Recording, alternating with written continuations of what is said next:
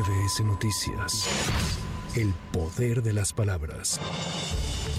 La sala especializada del Tribunal Electoral declaró la inexistencia de actos anticipados de pre-campaña y campaña, promoción personalizada, uso indebido de recursos públicos y vulneración a los principios de imparcialidad, neutralidad y equidad que fueron atribuidos a Marcelo Ebrard y a un grupo de legisladores y alcaldes. Durante la misma sesión se impuso una multa a Morena por incumplimiento de medidas cautelares y difusión de contenido calumnioso. El monto de la multa fue de 57.732 pesos y de 28 8.866 pesos por la difusión de contenido calumnioso. Es la voz del magistrado Rubén Lara. Solo para manifestar que estoy de acuerdo con la propuesta, aunque haré un voto concurrente por el monto de la multa que se propone en relación con el tema de la calumnia, en mi opinión debería ser eh, mayor y bueno, desarrollaré esta razón en un voto concurrente que formularé en este asunto.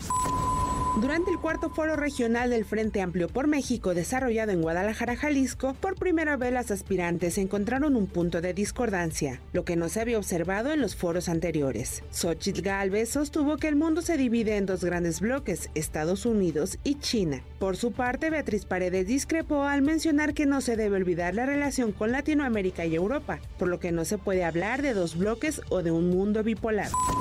De acuerdo a las proyecciones de BBVA México para este 2023, las remesas que recibe México tendrán un nuevo récord con un total de 63.700 millones de dólares, lo que significaría un incremento de 8.9% respecto al cierre del 2022.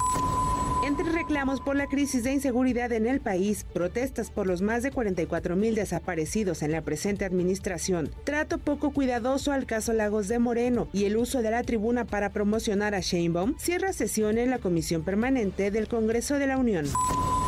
La renuncia de Carla Quintana a la Comisión Nacional de Búsqueda, Ceci Flores Armenta reclamó a través de un video en redes sociales la falta de apoyo y que ahora el problema de Quintana Osuna es encontrar trabajo, pero el de ellas, las madres buscadoras, sigue siendo encontrar a sus hijos. Para la siguiente persona en ocupar la titularidad de la comisión, la activista deseó que ojalá tengan tenis aguantadores porque el trabajo está en las calles y comunidades, no en los escritorios. Ahora ya buscará trabajo, nosotros seguiremos buscando a nuestros hijos desaparecidos pero también nos abre la oportunidad de que llegue una nueva persona, una nueva comisionada que responda a una gran tarea. Debe de ser sensible, debe tener la capacidad de escucharnos y darse cuenta que lo que nos mueve es el dolor y la esperanza. Debe tener unos tenis bien aguantadores porque el verdadero trabajo está en las calles, en los montes, en los campos, no en los escritorios ni en las oficinas. No debe de tener miedo. En estos caminos por encontrar justicia nos enfrentamos a miles de situaciones.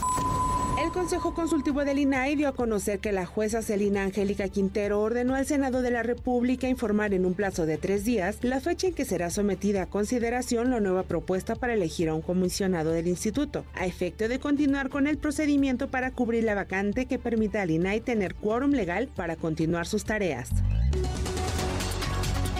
A menos de cinco días del inicio del ciclo escolar 2023-2024 en el sistema básico, un juez federal concedió el amparo a la Unión Nacional de Padres de Familia y al Frente Nacional por la Familia, por medio del cual ordenó la suspensión de la entrega de libros de texto gratuito en todas las escuelas públicas del Estado de México.